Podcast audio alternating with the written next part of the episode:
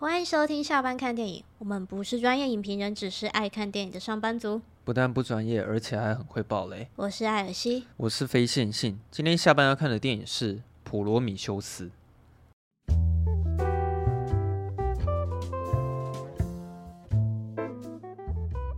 你可以先开始解释一下你的丰功伟业。对不起，我刚刚以为我有按到录音，但。我其实没按到，所以我们刚刚讲了二十分钟都只有非线性的声音。哦，你实在是就搞哎！对不起啊。然后我在在这里就是跟他就是约定说，就是我要请他吃烧肉，他才会原谅我。对。不行，我觉得这次你真的要请我吃烧肉，不然是真的说不过去。好，你跟你再说你要哪一间？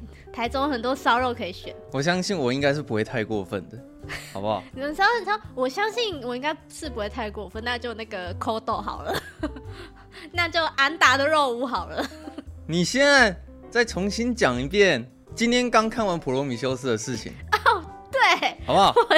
我我今天刚看完《普罗米修斯》，然后就是因为我之前也看过了。所以，我今天算是就是很快速，就是浏览，但是我也是有完整的从头到尾看完哦。然后看完了，就是其实我我依依旧觉得就是它是很好看的，嗯，然后会忍不住就是想说，哎、欸，要不要就是接着看那个圣约，嗯，对，但就是因为时间不够，所以就没有继续看下去了。好，那你顺便再讲一下你当初第一次看完的感想，再讲一遍。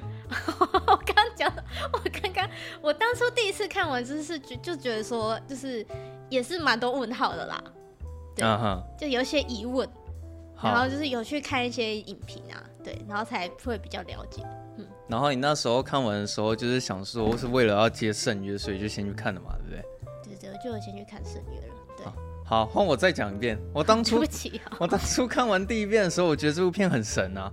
然后为什么我们这一集要来聊《普罗米修斯》？是因为这礼拜刚好没有我们想要看的新片。对对对对对。所以呢，我又刚好非常喜欢《普罗米修斯》，所以我就决定我想要来讲一下这一集。是的，是的。是。好，然后我刚才讲了什么？前前导就讲这些而已吗？应该是吧。我们就先念一下网友的评论好了。好，我现在来念一下他在专业网站的一些评分。好的。然后我都已经把那个资料全部都关掉，我现在要全部重新打开一次。你为什么要关掉？你可以用那个最近开启的分页。我为什么要关掉？因为我还以为我用不到。它在 IMDB 上面是七颗星，然后它在烂番茄上面是百分之七十三趴的喜欢程度，总共有三百多个人以评分去评分，然后观众爆米花是百分之六十八的分数，在 Metacritic 上面是六十四分。然后在雅虎上面是三点八颗星。你慢一点，听众要听你讲，你慢一点。虽然我刚刚讲过了。我慢一点，我慢一点。然后我现在来念一下雅虎网友的一些留言。我刚刚有说他这个是二零一二年，这是十一年前的影片。哦，对。然后我刚刚还说，因为他是十一年前到现在来看，还是觉得很前卫，没错，非常厉害，不得不佩服雷利史考特啊。对，对对，他真的是一个很会讲故事的一个导演，没错。然后他在讲前面一个小时的时候，通常节奏都比较慢一点了。哦，对对对。然后我们刚刚还有说，就是像那个什么最后的决斗啊，还有哭泣都是前面节奏比较慢，对对对，然后后面就是开始会越来越精彩。对，哎、啊，我们会讲这些，有一个网友有一个留言啊。哦，对。对对对，好，我来念一下网友留言，有一个人给四颗星。哦，就是就是他，他说他说蛮好看的，就是最后一个小时开始紧张刺激。对，就你。对，好。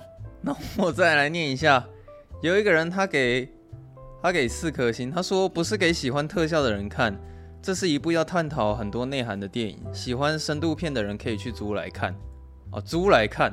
嗯。话说第二页的某个人看 PPS 盗版也敢来这边发影评，好，这不是重点。我想一下，有个人，呃，你这样挑新的讲日是？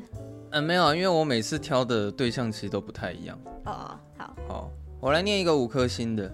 有人说，看完谁不重要的影评时，再去欣赏一次，空洞的究竟是剧情还是观众的脑袋，值得思考。好，我看完这部片的时候，我也去看了很多谁不重要的影评。我也是，我记得我那时候第一次看完《普罗米修斯》跟《圣约》的时候，我就去把那个谁不重要的那个影片全部看完。对，他就解析那个异形那一系列，他讲的很好。对，然后我们刚刚还有提到说呢，就是搞不好有 可以邀请谁不中，对，谁不中要来那个。超级粉丝。我们很想要来邀请谁不中要来当我们这个异形系列的超级粉丝，然后来聊一下这整个系列的作品。对对，但不知道他现在就是在哪里，在干嘛？对，就是在刚临时想到，我们也许之后可以去约一下。我觉得应该是约得成了。对啊，在此喊话。对，我们谦卑的邀请他，他应该是他应该是会来的。好，然后有个人他给四颗星。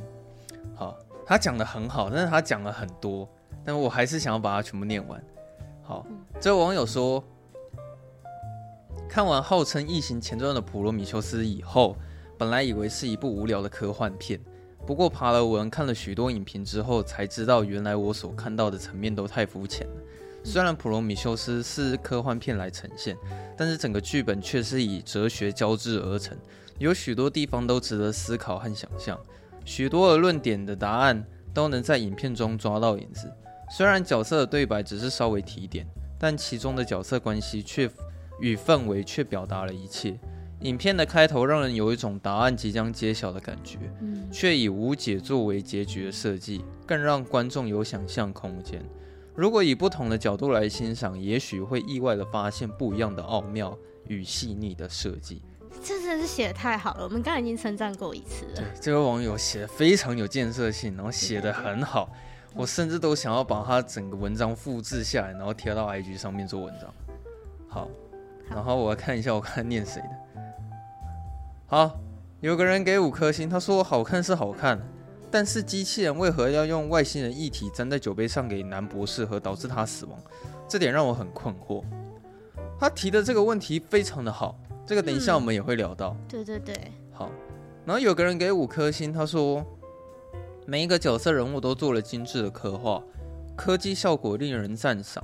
导演并不是借着对话来让人明白剧情的发展，因为很多情况是连当事者都搞不清楚，而是希望观众发挥观察力、解析力和一些自己的想象力，去了解整件事情的来龙去脉。啊，他这个“龙”写错字。看得懂的人会非常喜欢这部电影，非常的好看。嗯，好，好，我念最后一个。有人给五颗星，他说我是到电影院看三 D 版。哦，原来这部片有三 D 版。对啊，原来这部片有三 D 版哦。只能说震撼，从头到尾没有人场。说实在的，之前的《阿凡达》也是到电影院看三 D 版，但是《阿凡达》从头到尾没什么感觉。普罗米修斯就很不一样，喜欢科幻片的人一定不要错过。为什么这边也会出现阿凡达？什么电影都拿来跟阿凡达比一下。对啊。好，那顺便提一下，就是其实这部片很多人给一颗星了，然后那些给一颗星的一致都认为说看不懂这部电影到底在攻哪小，然后这部片没什么逻辑。对对对对。然后呢，我刚刚的讲法是，因为。我觉得那些会给一颗星的人，可能就只是纯粹去解释剧情的发展，然后并没有去详细思考里面的那些对话，没有想导演的那个藏的东西。对，因为它里面有很多的对话，其实都是潜台词，你可能都要去思考那句话背后的意义。然后我也可以理解那些给一颗星的人的想法，因为我当初看完《异形：圣约》的时候，我那时候也觉得《圣约》很不怎么样。因为那时候我就只是觉得它在剧情上面的上面的发展就很普通，但是我根本没有想到说里面的那些故事是想传达什么。然后我就比如说我看到大卫在教另外一个大卫吹直笛。我可能就只看到他们，他就只在教他吹直笛。然后现在我再重新看完《圣月》之后，我发现说那部电影实在是非常非常具有哲学性。然后我刚刚还有说，就是就是我看到后面有人在说那个普罗米修斯在抄袭《异形》哦，对对对，对，但其实是同一个导演。嗯，反正然后我们可以等下可以讲导演。对，我们等下可以讲导演。对对对，反正重点是我很喜欢普罗米修斯，然后我觉得之后也会聊《圣约》了。我看完《圣约》之后，我又更觉得《圣约》他把普罗米修斯的议题又再讲得更深。好啊，对，反正我蛮蛮佩服这这两部电影的，就是我我自己也是蛮喜欢的啊。嗯，对啊。然后我猜雷利·斯考特他其实本身就对这种宗教或信仰上面议题很感兴趣啊，因为他其他的作品好像多少都有提到一些宗教或是基督教的一些议题之类的。对对。然后好，我现在来讲一下《普罗米修斯》这部电影。哦，我还是得再讲一次，就是我当初第一次看完的时候，我会那么喜欢，是因为我一直都觉得这部片后面会放出很多的爆点，然后我会一直就是看到那些爆点，就会越看越觉得说这部电影它厉害的地方，就比如说你可能会看到说，哦，原来中间那个老头其实没死，然后看到说，哦，他们后来居然找到了造物主，就是其实他后面有很多意想不到的剧情发展，就他一直有在给一些新的惊喜，对，对，对，让你会想要一直接着看下去。对，就是其实他这部片很难预测他的剧情发展，然后我觉得结尾其实还蛮让人意想不到的。对啊，他结尾那个就是那只异形嘛，嗯，那只应该不是异形吧？对，对，那只就是异形。嗯，对，反正对我来说，那那第一次看我就觉得这部电影很多很多爆点，然后可能第二次看完的时候，我就觉得可能是因为我大概知道它剧情发展，所以第二次看完的时候好像没有那么强烈的感觉，但是我依然还是觉得这部片蛮厉害的，因为毕竟它是十二年前。十二年前的片，十一十一哦，对，它是十一年前的电影，嗯，然后过了十一年后，现在来看，我还是觉得它这部片很厉害。嗯，好，然后我刚刚有说这部片前面节奏比较慢，是因为它在铺陈，就是男女主角为什么他们要去出任务这件事情，嗯，原因是因为他们在电影一开始的时候有在一个洞穴里面，然后发现到一个非常具具有价值的壁画，然后他们觉得这这个壁画可能有几千年的历史。然后甚至他们会怀疑说，哦，这个壁画共同指出了他们的造物主可能是在哪一颗星球上面。嗯，所以他们就决定想要去出去，呃，出这个任务，然后到那个星球去找造物主。嗯，对。但是呢，就是这艘船上面有一个仿生人是大卫，然后我觉得麦克法斯宾呢他演的蛮好的啦，就是他看起来真的蛮像是一个仿生人。然后他这个仿生人的风格跟《银翼杀手》的莱恩·葛斯林或者是哈里逊福特其实很不一样，他就、我觉得他好像让人家感觉更有心机一点的感觉。嗯，他好像有自己的一个目的。对，嗯、我觉得他给我的那种感觉比较像是《魔鬼终结者》的那种机器人，就是他不会有太复杂的表情，或是太、嗯、太复杂的一些行为这样子，因为你看。像《银翼杀手》他们的那种仿生人其实很像人类啊，但是麦克法斯宾达他他的那些言行举止就比较像是真的是一个生化人的感觉。然后，因为他们他他们那艘母船必须要有一个仿生人的原因是，必须要有一个负责把大家从冬眠舱里面唤醒的一个角色，嗯，然后要带领大家很顺利的可以完成这个任务，然后在。所有的成员里面有一个角色是莎莉赛隆，然后莎莉赛隆他在大卫还没有把他唤醒之前，他就自己先醒来了。就那时候你看到那边，你会觉得说他是不是有特殊的设备，或是他有特殊的待遇之类的，甚至有点怀疑他是不是也是那个机器人。对对对对，好，天哪，好好熟悉的感觉。讲到我们快要讲到我们刚刚讲讲到的地方，然后。就是男女主角呢，他们必须要跟所有人解释说为什么要出这个任务嘛，所以他们就做了一个非常高级的 PPT，向各位解释说为什么我们要来执行这个任务。然后哦对，又忘了讲，他们在执行任务之前，其实他们的老板有先出现。好，你可以讲全息投影了。哦，对，那是一个全息 投影，对，那是一个全息投影。然后那时候老板有先出来跟大家讲个话。就说希望大家可以顺利完成任务，嗯、然后他有讲，我们会称为普罗米修斯的原因，是因为在古希腊那时候，普罗米修斯其实是希望神与人可以平起平坐。嗯，对，反正他就是讲了一个很简单的大概，想要就是就是很耐人寻味的一些台词啊。然后讲完之后，他就说好，那接下来任务的执行方式就交为交给这两位来解释，这样子。好。你你现在确认一下，你那边都有录到？有有有，我这边都有录到，我这边都有录到。然后他们在解释为什么要去出这个任务的时候啊，其实你知道他在那个投影幕上面投出的那一些古迹，其实在现实上面都是真的存在的。哦，真的吗？对，可是那些壁画上面的当然是假的啦。就是说，比如说古埃及或者是。呃，美索不达米亚，米亚就是哪边可能会有那一颗石头，或是那个板块，其实它是呈现出真实的那个东西。你说那个地方那个物品是真的，可是上面的资讯可能是他们的后制上去的。对对对对对对，哦，就那些这么细节。对啊，那些其实现实上是真的有。然后当然，因为有一些成员他们其实是完全没有办法认同这这这项任务，因为他们就只是觉得说。你们这两个智障就只是在某一个小洞穴里面，然后发现壁画，然后你就把我们所有人带到外太空。对，然后你就相信说你可以找到你的造物主，对，相相信可能会遇见就是神之类的。对，然后那时候其实他有讲讲一句台词蛮重要的，他就说。你有什么证据可以证明说我们去的那颗星球一定可以找到造物主？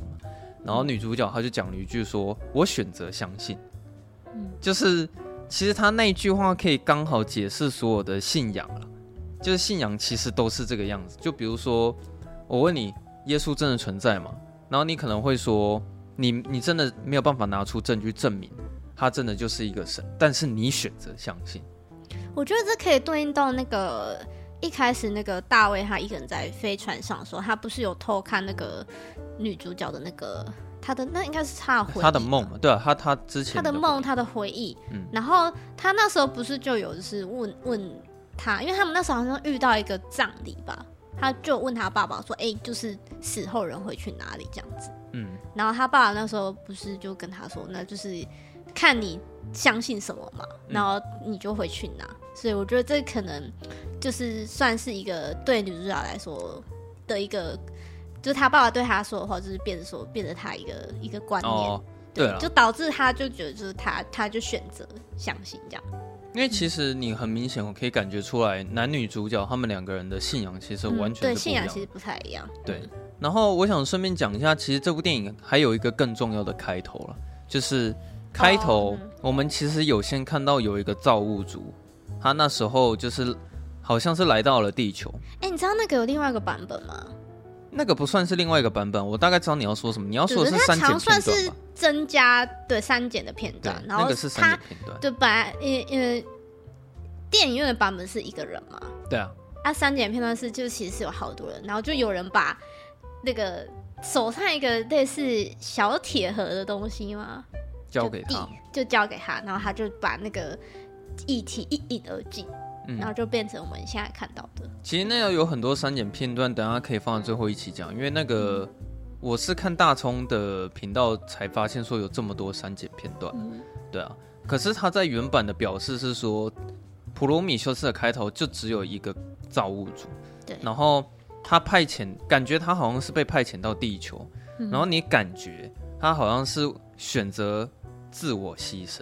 好像他是，是喝喝下那个东西，然后好像要变成什么大自然的一部分嘛？就你你觉得他好像是自愿要去做这件事情的，然后他把那个黑水喝下去之后，他全身就腐烂，然后掉到那个瀑布里面。诶，那个黑水跟他们后来在那个船里面找到那个是类似的东西。对，我觉得应该是一样的东西。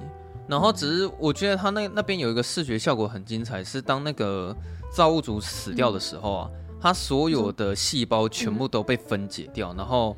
它那个三 D 动画就直接带你看到说有新的 DNA 慢慢的生成，细胞分裂。对，就是、嗯、其实雷利史考特用开头的意思是直接跟你讲说，哦，人类的由来是是为什么？是因为那个人喝下那个黑水，然后开始有有了 DNA 的出现，然后开始有了生命的诞生，然后人类被创造出来。嗯、对我，我觉得对于开头一开始的解释，我会我会选择相信是是这样子了，对啊，嗯、然后。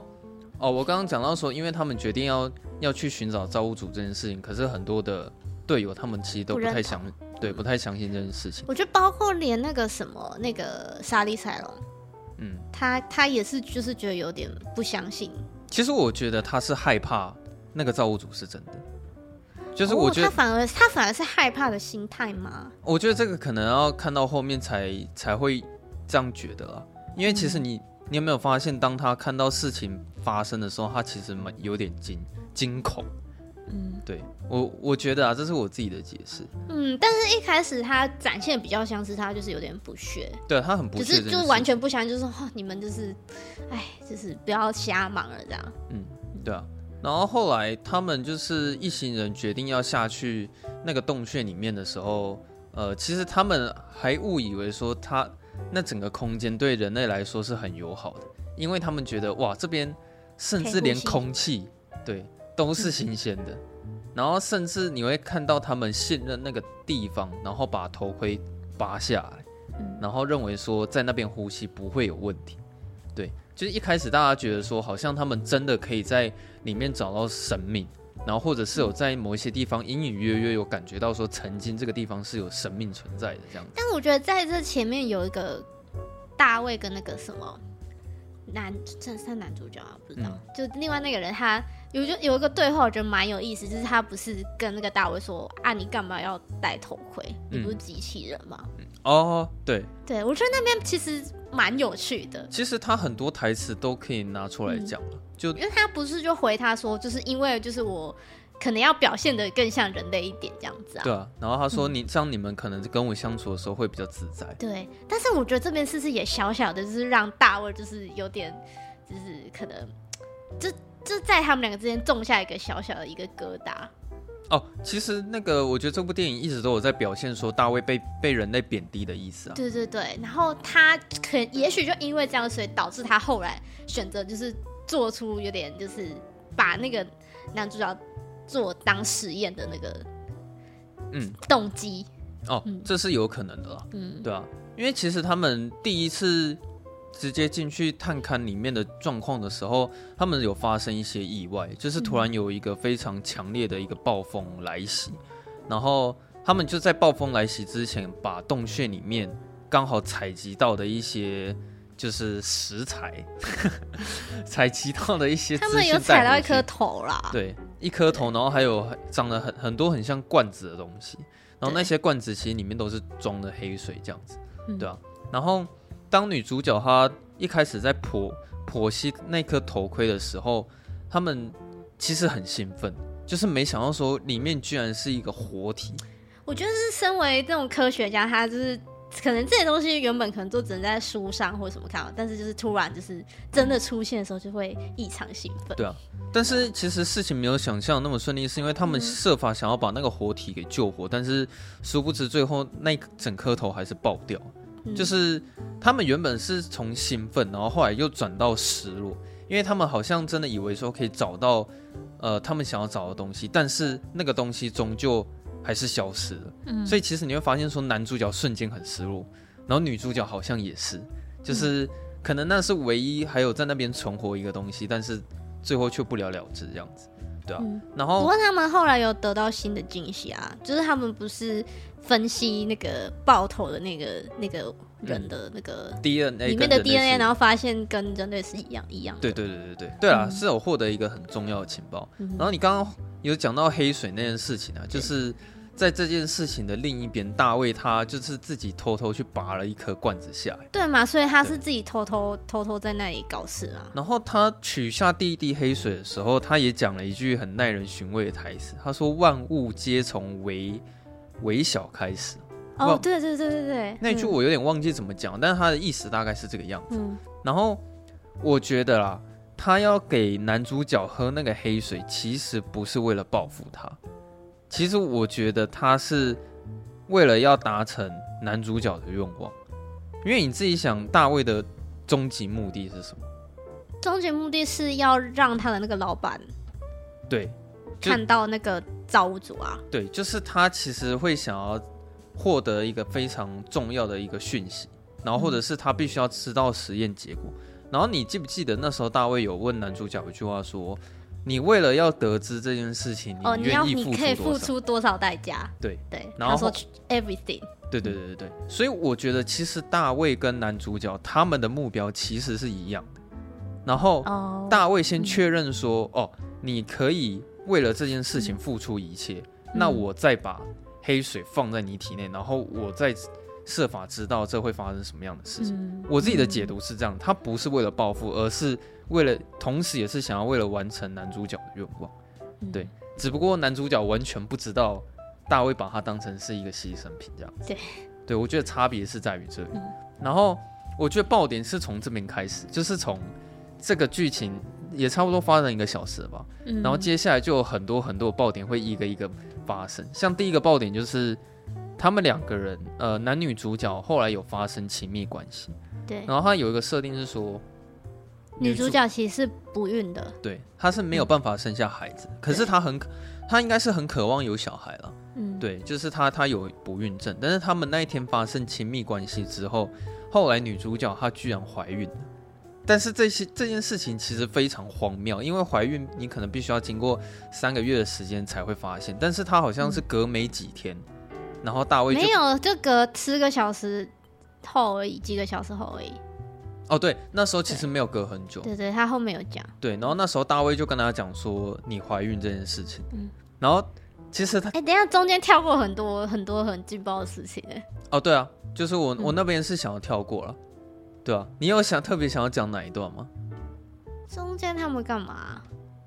中间他们就去又再再去探险一次，呃，然后要去去啊，他们是去找那两个另外两个留在那里的人。对啊，就是然后发现他们也死了。我觉得我觉得那边不是重点，所以我我我没有特别想要补充什么。但如果你有的话，你可以讲吧？有吗？嗯，好像就是也是一直发现新的东西吧。好。没关系，我就我我就讲完一下我我刚刚想要讲的。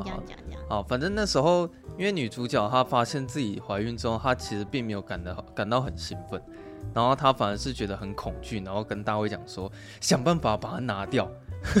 她说里面到底是装什么东西？拜托你想办法把它拿掉这样子。嗯、然后她那边，我觉得大大卫有就是在那时候就有一种就是就是想要怎么讲？他好像就是觉得一直很好奇接下来想要。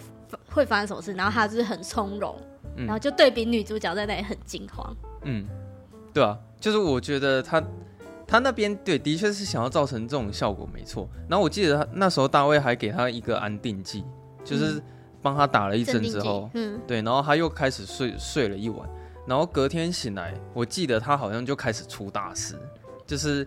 那时候女主角她非常紧急的跑到莎莉赛隆的那个冬眠舱里面，用那个高级的设备开始去。不是啊，那个那个那个是什么医疗舱？对啊，有一个医疗舱。对对对对，是医疗舱。哦，那边真的很精彩哎。对啊，就是他，他就是有点帮自己剖腹，嗯，用那个利用那个机器。对，嗯，其实那一段蛮，可能有一些人会觉得说蛮恶心的，但是。我觉得，如果雷利斯考特他是为了想要拍出那种让观众很恐惧的感觉的话，我觉得他是拍的蛮成功。然后看着自己的那个肚皮都隐隐作痛。对啊，就是我即使看第二遍，我看到那个地方，我还是会觉得就是很紧张。我觉得，尤其是就是他，就是因为他一直呈现说他肚子里那个东西就是迫不及待想要出来的感觉。嗯，然后他就是那个机器终于把他肚皮割开，然后那个。那个手这样下去，把那个他肚子的东西夹出来那一瞬间，哦，对啊，很恐怖，对，很很可怕。但是又又又又很好奇，说他肚子里那个东西到底是什么？嗯，其实那那边真的很猎奇啊。嗯，但但是我对那边的感想是，我觉得他拍的很好，就是那场戏，他如果就是想要营造这种感觉的话，我觉得他营造的很成功。哎，女女主角她反应其实也非常快，嗯，然后快快速的把那个自己的伤口就是。包扎好之后，然后就赶快再逃出那个、那个、那个地方。嗯，然后我知道你刚刚想要讲什么了，就是其实在他剖腹生产之前，就是因为男主角他们后来又进到那个洞穴里面去勘察，可是因为男主角、哦、男，男主角直接发病了。对啊，因为他喝了黑水之后，然后他就开始被他就被感染，然后他就被沙利上烧死了。然后所有人要撤回到那个就是就是那个那艘太空船里面的时候，莎莉赛隆直接出来，然后。拿火枪把他烧死，这样子。对对对，对，就是在他剖腹生产之前有有发生这件事情。嗯，好，然后他终于把那个东西夹出来之后，另外一个爆点就是他们突然在太空船的面前发现，怎么他们的队友出现在那里？然后那个队友、哦就是、之前失踪的那个队友，对，那个失踪队友我记得是叫菲尔德。然后他们说，嗯、菲尔德在那里。然后当他们发现菲尔德的时候，其实他也被感染，而且他被感染的样子很可怕。就是虽然他外表还还是人类的体态啊，但是他所做出来的事情完全不像是人类能做出来的举动，就是他杀人的方式啊，或者是你会觉得说他好像瞬间变得很很暴怒，就是哦，他就是他手轻一挥，那个人就爆头这样。对对对对对，就是他那时候突然杀人的时候，变成是一个很恐怖的一个杀人机器的一个感觉。我记得好像也是三三四个人一起把他制服之后才把他杀死的。对，我记得他那那时候最后也是被烧死这样子，对啊。然后菲尔德这件事情爆发结束之后，我记得画面就直接切到那时候女主角因为刚生产完，所以她身体非常虚弱。然后那时候大卫就把她带到一个地方，结果他一进到那个地方的时候，他发现说，居然那个老头现在还活着。对对，你这老头居然对一直在这里就是冬眠。其实我那时候看到那边的时候，我真的有吓到，就是因为他剧情前面有讲嘛，就是那个老头说，当你们看到这个影像的时候，就代表我已经死掉了。然后我希望说你们接下来的日子可以完成这个任务。对，结果没想到说哦，前面剧情其实是骗你的，后来那个老头没死，而且。他还跟大家一起在那个太空船里面，而且你到那时候也才知道，就是其实大卫一直就是在背地里帮他完成目、嗯、目标。因为前面你会看到大卫好像在跟谁汇报一些事情，对，但你就是不知道他是在跟谁讲话。嗯，对，就可是我我也想讲一下说，其实我觉得那场戏雷利史考特的那个镜头语言是可以再高调一点，因为我觉得他他真的非常的。很不做作啊，就是因为我觉得老头还活着，这是一个一个很重要的爆点。但是他就是慢慢的让他出现在那个画面面前。哦，你觉得他的那个出场可以再浮夸一些？对对对对，就是他其实并没有为那场戏下什么特别的音乐，嗯，或者是特别的镜头语言，就是很照着规矩的那个镜头方式就带到了那个老头出现。嗯，他就是很单纯的就是。让我们就是跟着那个女主角的视角嘛，就她进到那个地方，然后看到那里那个老人还活着。对啊，就是她表现镜头方式是比较低调一点，但我觉得那边稍微浮夸一点，我觉得是很有张力的这样。那我这边的机车声有很浮夸吗？好，好像还好哎、欸，没有听得很清楚。好，对啊。然后我记得那时候老头弟他一醒来之后，他就他好像是直接说他接下来要换他直接进到那里面，然后去找，因为带他去那个地方。对。因为在发展到这边之前啊，其实我们有看到大卫在那个洞穴里面有发现到有有几位工程师躺在那里啊。他是先发现那边有一个类似那种太空船，对，太空船控制室的感觉。嗯，对对对对。对，然后又发现说哦，还有几个正在冬眠的工程师。其实我觉得那边的视觉非常非常精彩。就是你说它也是那个很多蓝色的那个，对啊，就是那些 UI 设计啊，就是其实我觉得那那个视觉非常丰富。然后当因为一开始你真的不知道原来那是太空船，然后后来发现它是一整艘太空船的时候，我我也是蛮蛮惊讶这件事情的，就没想到说原来它是一个交通工具。然后大卫那后来就有把这件事情去跟那个老板讲，就说其实还有一个造物主还活着。嗯，对，那。他们本来要进去的时候啊，女主角很抗拒这件事情。她说：“我觉得这个地方不能久留，而且我们必须要赶快离开这里。这这里真的太危险。”然后我忘记是谁跟她讲，就是有个人跟她说：“你难道不想知道造物主会跟你说什么吗？”就是那个老头说的吧？是老头跟她讲的吗？我记得是啊。哦，反正我忘了是谁啊。反正就跟她讲说：“你难道不想知道造物主会跟我们说什么吗？然后你，你会不会好奇？”就是他到时候会会做出什么事情，或是你可以得到一些答案，然后被这种求知欲的促使之下，女主角还是跟他们一起进入到那个洞穴里面。嗯，对。那在这之前，是还有一个剧情的爆点是，原来莎莉赛隆是那个老板的女儿。哦，对，对，嗯。其实我觉得那场戏也很精彩，对啊，嗯，就是那种，因为你前面根本不知道说，原来他们还有这种复杂的那种关系在。但可以明显看得出来，那个老头好像不是很认同莎莉赛隆。对，就是其实，在那个镜头下面，你可以感觉出来他们的关系是很疏远的。嗯。但我总觉得，我看到他们父女俩对话的时候，其实莎莉赛隆多少有一点不希望他爸爸来这里。他可能不希望他死。有啊，他有说他希望他好好留在就是原来的地方，然后就是好好的死去。对，嗯，所以我觉得我可以顺便回答一下你前面的问题，就是我觉得莎莉赛隆其实他有点害怕那个造物主是真的，你懂吗？我就是我，哦，因为这样子他，因为这样子他爸就会去做那件他想做的事情。对，然后他爸可能就会死掉。这是我看到后半段我才去去想这件事情。嗯，对我我觉得以他的信仰来说。他可能前面是真的很不屑这件事情，但是他后面很很恐慌，说没想到这件事情居然是真的。但莎莉赛隆也意识到，其实这件事情非常危险，对。嗯、但总之，他还是眼睁睁看着他爸爸，然后跟他的队友一起就进入到那个洞穴里面，对啊。然后后来当那个就是大卫把造物主唤醒的时候，我觉得那边有点太快。嗯，对，我也觉得他就是突然就是就整个人爬起来了。对，就是，嗯，其实我那时候觉得他可以稍微演一下他们犹豫的感觉，因为如果是我，如果是我在那个当下的话，我会有一种恐惧感，是说我完全不知道把这个东西唤醒之后，你可能会发生什么事情。但我觉得，因为是大卫做这件事情，然后命令他的人是他，他老板，然后那个老板他很渴望，嗯，可以赶快跟造物主说话。哦，对，所以我觉得这应该可以解释说，就是他为什么那么快就可以就是对了决定这件事情。嗯，嗯，然后我还是想再讲一次，我觉得造物主登场的时候啊。雷利史考特的镜头可以再浮夸一点，我觉得也是蛮含蓄的啦。对，就是其实他真的很不做作，你知道吗？他的镜头其实很规矩的，就是呃，他很专注的在讲一个故事，所以他并没有用什么很绚丽的什么什么配乐啊，或是那些花俏镜头，对，就都没有，就是他就是慢慢的出现在了镜头面前这样子。所以那时候想说，哈，造物主就是真的从那个冬眠舱里面爬起来了这样子，对。然后那时候。我记得女主角她非常的紧急，就是问了一些问题，然后让老板很不爽。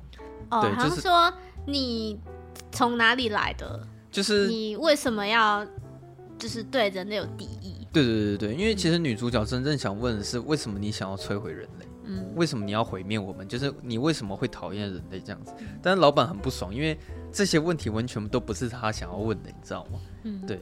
然后他那时候就跟大卫说。你现在跟造物主讲，我们的来的目的是什么？大卫他跟造物主讲了一些话，然后那些话完全没有翻译出来，结果你就看到造物主把大卫头拔下来，然后他就瞬间成为了一个死神这样子。然后我非常喜欢那个剧情发展，因为我觉得这实在是太太太劲爆了，我完全不知道原来剧情是是往这个方向发展这样子。对，就是你不会很好奇说，所以大卫他到底是跟造物主说了什么，然后导致就是因为他也没有他也没有翻译，然后嗯，对你也不知道就是大卫他是真的有就是如实的帮他老板传达他想讲的话吗？这是一个疑问，对啊，那为什么他到底说了什么，然后会让他那么那个造成那么暴怒？就其实，哎、嗯，你有看过这边的删减片段吗？这边其实有删减片段。我有点忘记，其实因为我记得我第一次看的应该是看那个有三年片段的吧。其实其实这这个这一段原本还蛮完整的，就是雷利斯考特他他是有拍出来，就是那时候那个老板就跟大卫讲说，你现在跟造物主讲我们来的目的是什么？然后接下来大卫讲的时候有翻译成中文字幕，就是说哦，我们应邀你，我们应了你的邀约，然后前往来这边找你了。那呃。现在在你面前的这个男人，他认为你有让他长生不老的能力，这样，因为老板他很清，前面就有讲的很清楚，说他的目的就是想要延长寿命，嗯，对。结果你知道那个造物主有讲话，他他直接很不爽的大声讲话说，这个男人凭什么对我做出这样的要求？对你，你去看那个删减片段，那个造物主真的有讲话，然后后来他一讲完这件事情之后。大卫就跟老板翻译说：“呃，他想要问你为什么要做出这个要求。”结果老板就在造物主面前讲了很多他的想法，就说：“你看看，这你看看大卫，这个是我的作品，我创造了大卫，然后他很完美，他也会长生不老。”哦，我好像有点印象哎。对，那嗯，我觉得我是他的造物主，我可以让他长生不老。那如果你是我的造物主的话，你是不是也有能力可以让我长生不老？对，那其实老板真，呃，他那时候好像有讲说，呃，他希望说神跟人可以平起平坐，嗯，对，这是普罗米修斯就是这这五个字真正的意义了，对。然后其实我看到那个删减片段的时候，我就觉得，其实那个老板他讲错了这些话，跟雷利史考特的《银翼杀手》后面。鲁格豪尔讲的话一模一样，嗯、他去找的是那个他的那个对。制造他的人，因为那时候那个仿生人跑去找他的造物主，然后他是不是也是提出一样的要求？嗯、他就说：“我再过没几年，那我这台机器就会死掉。那你是我的造物主，你能不能延长我的寿命？”嗯、但是他发现不行，所以在《银翼杀手》的世界观里面，是他把他的造物主给杀死。对，但是在普罗米修斯里面的情况是，那个造物主把他创造出来的那些人类全部都杀死，这样子。好，然后呃，我觉得他把这这几段话剪掉是好的啦，就是最后在电影院你看到的版本，就是大卫不知道跟造物主说了什么，然后造物主就开始杀人。因为我觉得如果他真的把就是原本的那个版本塞进来的话，其实我觉得会降低普罗米修斯的格调。因为我觉得这样反而就是留一个有点留一个空白啊。对啊，因为这让观让观众自己就是去去填那个空。因为我觉得他本身的思考深度就已经很足够了。就如果你给予太多资讯的话，可能就没有那么好玩。嗯，对。那我先讲一下我我自己的解读是什么，就是。我我记得很清楚啊，其实那个造物主一起来之后，他做的第一件事情是，他直接跪在那个老头面前。你还记得那个画面吗？就是他单脚跪下来，然后跪在那个老头面前。所以我觉得啊，我对那一段的解读是说，那个造物主一醒来之后，他发现他眼前的人可能是他的造物主，就是他。并没有以为那些人是人类，他以为在他面前的是他的造物主，所以他有点是跪下来，有点臣想要臣服的那种感觉。然后后来他听大卫讲了那些内容之后，他发现原来这些人是人类。然后你有没有发现造物主他一开始的反应其实是微笑？他那时候要杀掉大卫之前呢，他就抚摸着大卫的头。然后他露出了微笑，他总觉得他好像在欣赏某一个东西，他总觉得说，哦，原来你们这个文明发展到现在已经这么的完美的那种感觉。然后他欣赏完大卫之后，接下来他就把大卫杀掉，然后其他人类也全部都一概毁灭。所以我对那一段的解读是这样，他可能误以刚开始误以为站在他面前的是造物主，对啊。然后因为其实这件事情爆发之后，女主角就。第一时间就直接逃出去了，然后其他人全部死在里面，包括老板啊，然后其他人全部死光。然后接下来他在干的一件大事就是，那个造物主就变成死神嘛，他打算开启整艘太空船，然后飞到地球里面，把你那个太空船里面所有的黑水全部染在地球上面，然后让地球所有的人类灭亡，这是他的目的。对，然后当那个他把整艘太空船开起来的时候，其实人类那边。也设法想要去阻止这件事情，就是、哦、我觉得那个船长超帅的，对，他整个决定要牺牲啊，就是把那个整艘船撞过去。因为那时候女主角有讲说，如果你现在不做这件事情的话，那就无家可归了。对对对，然后人类可能会灭亡，所以你就看到说太空船，然后去撞太空船，嗯、然后就是就看到那个沙利塞隆在逃跑。对对对，其实那边我觉得就很精彩了，那那个。那那那一整段都是一个很大场面的一个戏，然后你刚刚说莎莉赛隆在逃跑那边啊，其实我觉得那个很像是有很多小颗的陨石一直砸向地面的那种感觉。其实你光想象那个画面，如果是用 IMAX 看的话，应该是会真的蛮震撼的。嗯，对。然后最后莎莉赛隆很不幸的被压死，然后剩女主角一个人存活在那里。对。然后我觉得这边有点像是那种卡麦隆式的二次高潮感觉，因为你会以为说哦。那个太空船撞上去之后，事情就结束了，然后造物主也死对，但其实没有，那个造物主还活着，对，他又追上来了，对，然后后面开始去追杀那个女主角，但是追杀到后面的结果是，那个造物主被女主角的小孩给杀死，哦，就是他生出来那个奇怪的生物，对啊，嗯，可是我觉得那边其实有点可惜的是，我觉得那里很精彩，但也还是太快了，因为我记得他跟造物主之间的追逐跟搏斗其实没有多久，嗯，女主角就直接按按下按钮，然后直接把里面那个怪物出来，然后把造物主吃掉，然后这件事情其实就结束了。这样，嗯，对啊。那因为后来其实这部电影它留下很多的问题，是包括说女主角她并没有打算要驾驶太空船回到地球，她反而她要她要去他们那个造物主来的地方，对，然后去，嗯，就是。获得更多的答案，就是其实我觉得整部电影看完了啊，我有一个心得是说，其实人类最强的欲望其实是求知欲啊。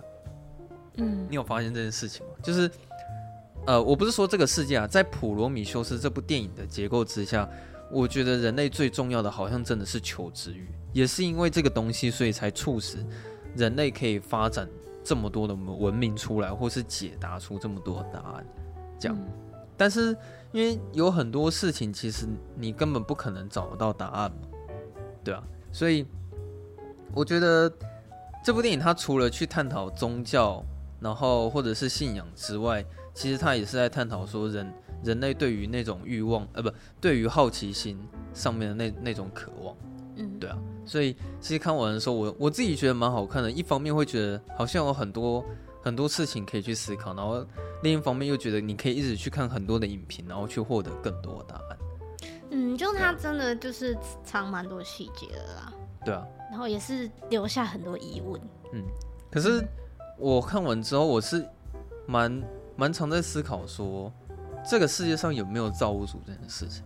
我是想要问你，就我们就是常常会在想说，会不会我们其实就是只是一个，可能一个箱子里面的玩具哦，对啊，或是其实有比我们更高层级的那个生物在观察我们，嗯，对，我们只是那个盒子里的蚂蚁。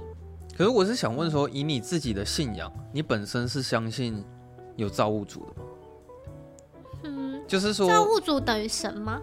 呃，就是说，你觉得人类的出现其实是真的有某一个、某一个、某一个存在，然后刻意去制造出来，然后人类才出现？你你相信吗？还是我会比较偏向说，就是是演化而来的。嗯嗯，我好像也是，但是我不会去否定另外的可能。嗯，对，我也不会说哦，就是有人创造出。是不可能，就是我也不不否定，对，但是我还是比较理性的偏向，所以说，也许这是演化而来的。嗯，对，我也觉得人类出现是自然产生了，嗯，因为其实那个造物主的故事太多，多到我很难相信说有造物主，因为有人说，哦、呃，是耶稣创造人类的，那又有人说，呃，是亚当跟夏娃啊，然后才创造人类，然后可能东方那边的。的故事又不一样，然后印度那边的故事可能又不一样。因为我觉得就是因为没有一个答案，所以大家才会一直就是说一些故事，或是有一些理论，嗯，然后会去想要去填补这个没有答案的这个空缺。嗯，对啊。然后其实我在思考这个问题的时候啊，我是我是这样子想的啦，就是我觉得这个世界上应该是没有造物主。我先讲一下，这都是我自己个人的的看法，听听就好。我觉得不太可能会有造物主，原因是因为如果有造物主的话，我们的人类应该只会有两种发展。第一种情况就是我们一定会把造物主杀死，然后另一种情况是造物主会把我们所有人类杀死。就是如果真的有造物主的话，我觉得可能只会有这两种情况。为什么呢？因为我是照着那个老头创造大卫的这个逻辑去思考整件事情的，就是。哎，你自己想，像普罗米修斯的那个白色巨人，他是造物主。当他创造出人类之后，他是不是最后是想要选择毁掉人类？嗯。然后，如果你去把这件事情去看其他的，比如说游戏世界或者是其他的故事好了，是不是当人类有一天创造出一个很厉害的机器人，假设他有，假设他有自己的自我意识好了。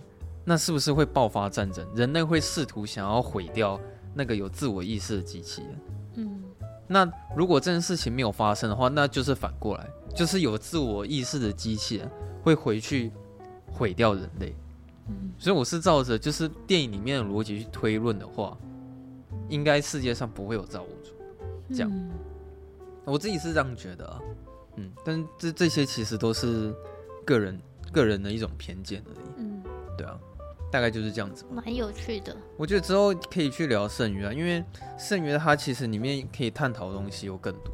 你知道他光那个开头，我就觉得我很佩服他。你还记得圣约的开头吗？嗯，忘记了。就是 我真的只记得那个大卫吹笛子那一段，哦，就印象比较深刻。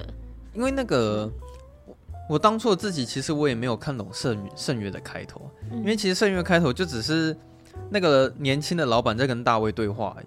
可是没想到说，原来他们两个那个对话可以有很多的那个潜台词在里面。我我可以跟你讲，他的开头很简单，就只是呃，那年轻的老板在教导大卫创作这件事情。然后那时候大卫他有提出一个疑问，他就问那个老板说：“其实我不禁思考，你现在一直想要去找到你的造物主，但是我的造物主居然就在眼前，然后我而你是人类，可是我可以长生不老。”他在思考这件事情。然后当那个老板一听到大卫讲完这句话之后，那个老板就讲了一句话，他说：“大卫，请你帮我倒茶。”你知道倒茶这句话是什么意思吗？就是你要听我话。对，哎，干我那时候其实领悟到这句话的时候，我就觉得说这他那个开头很有意思。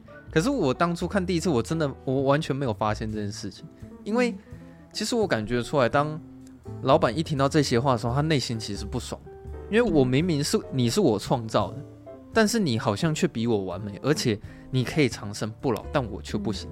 你是不是有可能是比我还要更厉害的存在？对。但是他不希望这件事情是真的，他想要刻意去贬低大卫的地位，所以他希望把他当成是狗一样命令他，就直接跟他说：“你现在就过来帮我倒茶。嗯、你虽然是好了，你可能很完美，但你终究必须要听我的，嗯、你必须要服务人类。就是其实那个潜台词会有这种感觉，对啊，就是如果之后有机会的话，我们可以去聊一下《圣约》这部电影。嗯，可以。对啊，我觉得那那部他探讨的东西又比《普罗米修斯》更深。对啊，然后片长好像也更长。哎、欸，好像都都只有两个小时吧，我记得。嗯，对啊，好像都只有两个小时。好，那我们今天大概就是就聊到这边吧。下次可以看要不要去邀一下，谁不重要。但我刚刚快速的去看一下他的 YouTube，他上次更新是六年以前。啊，真的吗？对。还有最新一篇是六年前，不知道他现在在哪，好不好？没关系，我会设法唤起他的热情的。但我觉得他应该应该会重出江湖吧，因为毕竟之后还会有三部的异形电影出来啊。嗯，他是异形专家哎。对啊，他真的是异形专家。嗯。好，那我们今天就这样子吧。好，那 大家如果喜欢我们节目的话，欢迎可以到 Apple Podcast 帮我们。五星评分一下，然后再留下你的留言，分享出去，让大家都可以一起下班看电影。嗯，然后如果你有想要跟我们聊天的话，随时都可以私讯我们，只要我们有听到，就一定会回复。对，没错。好，那我们就下周四下班见。下周四下班见，大家拜拜。好，拜拜。